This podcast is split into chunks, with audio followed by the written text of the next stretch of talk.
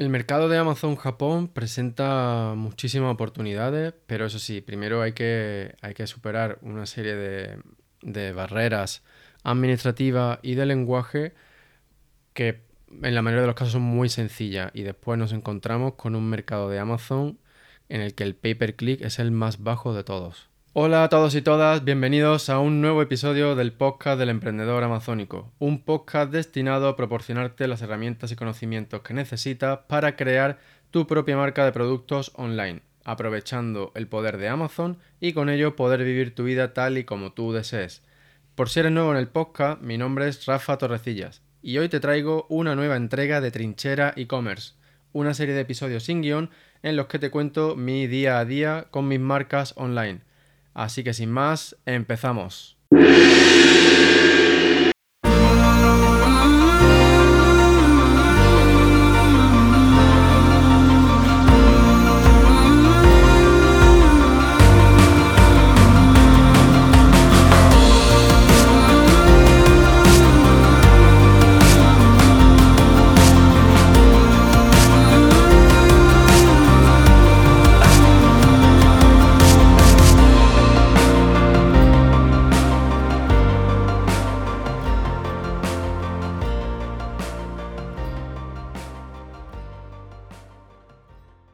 Bien, pues bienvenido de nuevo. Eh, supongo que por la intro y el sonido del gong eh, te imaginarás que hoy vamos a hablar sobre Japón. Y vaya, sin haberlo planeado me ha salido un pareado. Bueno, eh, el caso, pues sí. como te comentaba en el episodio número 60, pues con mi, con mi marca, esta que, pues como ya te dije, estábamos eh, liquidando los productos, uno de los, de los, de los planes, una de, las de las estrategias que vamos a seguir para liquidar estos productos, pues es vender todo el pedido que tenemos en China, venderlo en Japón, ¿no? Y entonces, pues en el episodio de hoy quiero hablarte principalmente sobre eso. te voy a contar qué es lo que he hecho hasta ahora para vender en Japón y porque creo que Japón, que el mercado de Amazon en Japón presenta una, muy buena oportunidad. Tal vez ni te lo hayas planteado el hecho de vender en Japón, pero mm, si miramos en el mapa, si miramos en Google Maps, pues veremos que vas a ver que Japón está bastante cerca de China. De hecho, en, en el barco, pues los envíos tardan unos de 3 a 5 días normalmente. Eso pues obviamente sin tener en cuenta atascos o problemas que pueda haber en los puertos, tanto de salida como de destino. Y entonces pues en ese sentido el envío suele ser bastante rápido, que no quiere decir que sea barato, porque el envío por barco pues está súper caro mm, envíes a, a donde envíes. Así que bueno. Entonces voy a empezar primero pues explicándote, contándote em, mi experiencia con el mercado de Amazon Japón hasta la fecha.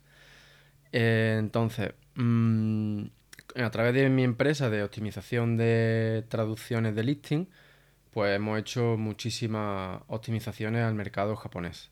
Entonces, pues eso requiere eh, hacer investigación de mercado, investigación de palabras clave, etcétera, en el mercado de Amazon Japón.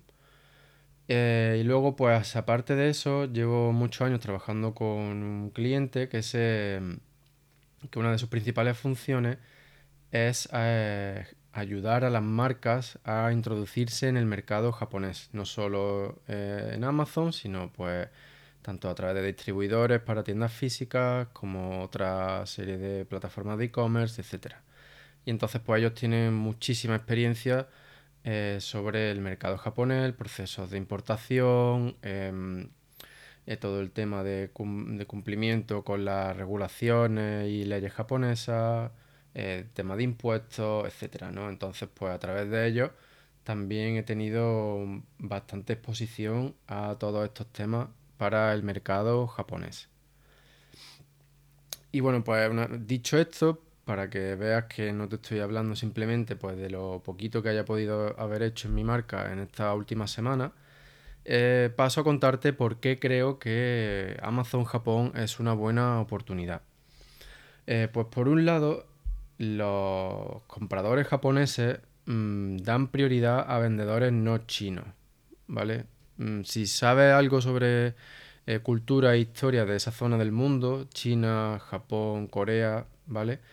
Pues mm, puede que esto no te pille por sorpresa, ya que tienen, pues digamos, una relación un tanto especial barra tensa. Y pues el caso es que sé que los compradores japoneses no les gusta comprar a los vendedores chinos. De hecho, mm, tampoco les gusta que las cosas estén hechas en China, pero si quien los vende es una empresa eh, europea o americana y no ocultan el hecho de que fabrican en China, pues entonces sí que compran con confianza e incluso están dispuestos a pagar más. Eso sí, no, no ocultes el hecho de que fabrica en China porque te lo van a encontrar y entonces pues al final puede que tenga un cliente bastante descontento. ¿Vale? Eso por ahí. Luego pues por otro lado eh, estamos hablando de un país que tiene eh, ciento veintitantos millones de habitantes, están súper conectados, para ellos comprar online es el pan nuestro de cada día y pues eso hace que el tráfico en Amazon sea increíble. De hecho, hay, hay productos para los que las búsquedas mensuales en Japón igualan las búsquedas mensuales en Estados Unidos. Y estamos hablando que Estados Unidos tiene casi tres veces más habitantes que Japón. Pues eso es para que te haga una, idea de, pues de, de lo conectada y de lo asimilado que tienen el hecho de comprar en Internet. Otro, otro factor eh, que presenta una oportunidad es la barrera del idioma y la barrera cultural. Es cierto que estoy diciendo barrera, pero claro, tú piensas que esa barrera está ahí para todo el mundo. Entonces, una vez que tú la superas, em, pues ya está en una mejor posición, ¿vale? Mucha gente se queda ahí a las puertas de esa barrera porque lo ven como algo imposible o difícil y, muy difícil y entonces pues no, no siguen adelante. Por lo tanto, eso implica que quien sí sigue adelante pues tiene el terreno muchísimo más fácil, hay mucho menos competición. Eh, por otro lado, también está la barrera administrativa, de nuevo, otra barrera, que igualmente te digo, eh, quien la supera se encuentra un mercado en el que hay muchos menos competidores, ¿vale? Y por último, otro factor que yo considero que es fundamental es el hecho de que el coste del pay-per-click, de los anuncios, del PPC, llámalo como quiera, es muy bajo. Mm, de hecho, yo creo que es el de los más bajos que, he visto. Y yo gestiono cuentas de anuncios a diario en el mercado de Norteamérica y en el mercado europeo y, e, y Japón. Y entonces te digo que Japón es de lo mm, muy, muy barato. Eh, y bueno, pues como estás viendo, eh, ya tenemos aquí que sí que hay oportunidad, pero también hay, hay ciertos problemas y ciertos inconvenientes iniciales que tenemos que, superar, ¿no? luego está el tema del software, ¿no? Eh, de estas aplicaciones que usamos, sobre todo, pues ya sabes que yo soy un ferviente seguidor de, de Helium 10 y que me encantan sus herramientas y que Mm, promuevo, las recomiendo, etcétera. Pero Helium 10 no está disponible en Japón. No sé el motivo exacto, pero no está. Entonces, ¿qué herramientas podemos usar para hacer búsqueda de productos, eh, para palabras clave, etcétera, etcétera? Eh, pues por un lado tenemos Jungle Scout y Seller Sprite. Mm, entre estos dos, pues para este, para mi producto, para analizar a los competidores, em, eh, eh, hacer la búsqueda de palabras clave para el posicionamiento, etcétera, he usado eh, Seller Sprite esta vez. Es un software de fabricación china, es decir, los que están detrás de ellos son una, es una empresa china. Y la verdad es que no puedo decirte cómo de, cómo de exacto es. Hasta que no empiece yo pues, a vender mi propio producto, no te puedo decir cómo de exacto es en cuanto a Jungle Scout, lo he usado simplemente para la extensión. Y entre los datos que daba Jungle Scout y los que me daba Seller Sprite, sí que eran, eran parecidos. ¿vale? Entonces, pues ya ahora la verdad es que no he trabajado lo suficiente con ninguno de estos dos software como para recomendar ninguno de ellos. Lo que sí te puedo decir es que ambos tienen herramientas similares a las que puedes encontrar en Helium 10 en cuanto a funcionamiento, pero no sé, eh, repito, cómo de precisas son. Entonces, en este sentido, eh, pues tenemos herramientas para hacer búsqueda de palabras clave, em, digamos, tradicional, ¿no? A partir de una palabra clave raíz. Y luego, pues para extraer palabras clave a través de los async de los competidores. Em, y si quieres ir un paso más allá, que es lo que yo te recomiendo, porque es lo que yo mismo he hecho, se trata de usar esos competidores y luego buscar las palabras clave que tienen la, competencia más baja, ¿vale? Eh, para esto, como ninguna de las extensiones de Jungle Scout ni de Seller Sprite tienen las mismas funcionalidades que Helium 10, pues aquí sí que tenemos que dedicar tiempo e ir de una forma manual, ¿vale? Te lo explico muy brevemente para que sepas exactamente a qué me estoy refiriendo. Eh, pero bueno, por si. Para entenderlo mejor, lo que te recomiendo es que te, unas a la comunidad del emprendedor amazónico para que recibas acceso a un vídeo que, he creado hace, hace una semana en el que te explico todo este proceso eh, paso a paso y de una manera gráfica para que lo entiendas perfectamente. Bueno, si aún no te has unido, simplemente tienes que ir a la, web del emprendedor amazónico, www.elemprendedoramazónico.com y ahí pues rellenas el formulario que hay al pie de la página principal y ya está, todo hecho. Todo gratuito y recibirás un email con el enlace al vídeo. Vale, pues entonces este proceso simplemente consiste en lo siguiente. Tú, eh, cuando tienes todas las palabras clave que has extraído de tus competidores o de hacer una búsqueda de palabras clave partiendo de varias palabras clave raíz, pues tendrás una lista larga de palabras clave, ¿no? Entonces, pues esas, eh, digamos que las filtres te quedas con las más relevantes, las que tengan eh, un buen volumen de búsqueda, etcétera. Y luego tienes que ir uno por uno comprobando cuántos de tus competidores están usando esa, cada una de esas palabras clave en su título, ¿vale? Como ya te digo, en Japón esto hay que hacerlo uno por uno y de la forma que yo lo he hecho ha sido usando pues, el buscador en Google Chrome. Simplemente pulsa Control F, introduces la palabra clave que estás investigando en ese momento y te dirá pues cuántos resultados obtienes.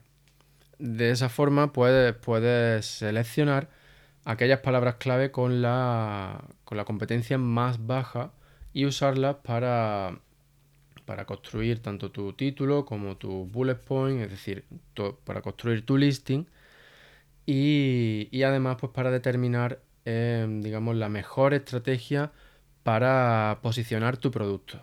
Pues bien, eso es lo que yo he hecho. He, cogido eh, mi listing en inglés, lo hemos traducido al, japonés y hemos optimizado la optimización, eh, perdón, hemos optimizado esa traducción em, a través de estas palabras clave y de todo este proceso de búsqueda de las mejores palabras clave para el posicionamiento del, producto, del listing en, este, en el nicho en Amazon Japón. ¿Vale? Ahora bien, ya como la última parte del episodio de hoy, quiero contarte em, pues qué cosas hay que tener en cuenta, qué cosas hemos tenido que tener en cuenta nosotros antes de, hacer todo esto, pues antes siquiera de traducir el listing, ¿vale? Porque bueno, pues en Japón hay una serie de, de factores que hay que tener en cuenta antes de poder enviar productos a sus almacenes, ¿vale? Que van pues, más allá de lo típico de abrirte una cuenta con Amazon Japón, y enviar tu producto a su almacenes. ¿Vale? Entonces, pues lo primero que tienes que hacer es comprobar eh, si tu producto requiere de una licencia especial para la venta en Japón. ¿Vale? Esto, eh, la forma más sencilla es eh, preguntar a alguna empresa que se dedique a ofrecer servicios de importación en Japón. Ellos son los que mejor y más claramente te pueden decir si tu producto requiere de algún tipo de certificación especial, ¿vale? Luego, por otro lado, está el tema de la, del, Importer of Record, ¿vale? Que esta es, digamos, la persona que, se, que lleva a cabo la importación de tu producto y digamos que en cierto modo es como un responsable, ¿vale? De, por ese producto dentro del país. Esto es obligatorio. Tú necesitas un importer of record eh, para poder importar productos en Japón. Ahora bien, este importer of record tiene que estar en Japón, es decir, la empresa que firma como importer of record tiene que em, tener sede en Japón. No sirve si alguna empresa que no tenga sede en Japón te dice que puede ser tu importer of record, te están intentando engañar, ¿vale? Luego está otro tema dentro de esto del importer of record y son los tipos de licencia. No todos los importer of record tienen el mismo tipo de licencia, ¿vale? Eh, en general, digamos que podemos distinguir entre dos licencias. Una es la licencia para eh, importar tu producto pero que tú sigues siendo el dueño, eh, ¿vale? Es decir, tú eres el, dueño del producto, pero a través de esa empresa, pues se te autoriza a vender tu producto de manera legal en Japón, ¿vale? Y luego está, por otro lado, el Importer of Record, que tiene una licencia para, eh, digamos, legalizar la venta de tu producto en Japón, pero ellos serían los dueños. ¿vale? O sea que de facto lo que está haciendo es como regalarle el producto a ellos. De manera que si tú contratas a un importer of record que, cuya licencia es de este segundo tipo, es decir, ellos no es que, digamos que se convierten en los dueños y responsables del producto, si tú vendes ese producto, es decir, tú no tienes eh, licencia para vender ese producto, ¿vale? Entonces el gobierno japonés te puede cerrar el tinglado bien rápido y incluso te pueden llegar a cerrar la cuenta eh, de Amazon Japón. Por lo tanto, es muy importante que trabajes con un importer of record cuya licencia eh, sea del primer tipo, es decir, los que pueden importar tu producto y avalarte en cierto modo para que tú puedas vender de manera legal. ¿Vale? Y luego pues está el tema de los impuestos. En Japón cuando se importa, los impuestos se pagan antes de la importación, ¿vale? Esto se hace así porque mm, siendo vendedores extranjeros, el gobierno japonés no tiene medios o lo tendría muy difícil eh, para recaudar impuestos de nosotros. Por lo tanto, ellos lo que hacen es que te cobran los impuestos antes de que vendas. Y pues simplemente eso. En general es un, es un 10% y no vale hacer el truco de poner un precio muy bajo en el listing para que me cobren menos impuestos, ¿vale? Porque esto es lo que te van a recomendar muchas empresas de envío. Pero el gobierno japonés va a comprobar va a comprobar tu precio medio en la, en la web, tanto en Amazon como fuera de Amazon. Por lo tanto, te pueden, te pueden pillar. Y bueno, pues eh, en esa estamos. Hemos, como ya te digo, tenemos el listing traducido, las imágenes traducidas, la página plus traducida. Y ahora mismo pues lo que estoy haciendo es comprobar que la empresa de envíos, el forwarder con el que queremos trabajar, pues todo el tema este del importer of record que te he contado. Estoy comprobando que efectivamente tengan una licencia de las del primer tipo para poder vender este producto de manera legal en Japón y manteniendo la, la propiedad sobre, sobre ese producto y sin tener problemas pues ni con Amazon ni con el gobierno de Japón. Y bueno, pues probablemente después de haber escuchado todo esto, que ha sido así muy condensado y tal, em, te parezca que vaya follón vender en Japón, pero en realidad créeme que no es tanto problema. Sí que te digo que se puede convertir en un problema en caso de que necesites algún tipo de certificación especial o que tu producto requiera de licencias especiales o algo así. Sin embargo, si es un producto para licencia general, eh, es muy sencillo. Simplemente consiste en que encuentres una empresa fiable que actúe como tu importer of record y, poco más, ¿vale?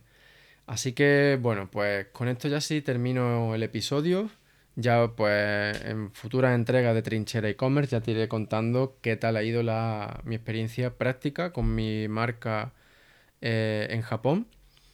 Y bueno, pues ya está. Simplemente si tienes cualquier duda sobre lo que te he contado hoy, sobre el uso de Seller Sprite o incluso sobre el vídeo ese que te he comentado para hacer la búsqueda de palabras clave y tal, pues ya sabes, simplemente eh, envíame tus dudas, tus preguntas o comentarios a rafa arroba elemprendedoramazónico.com y estaré encantado de ayudarte.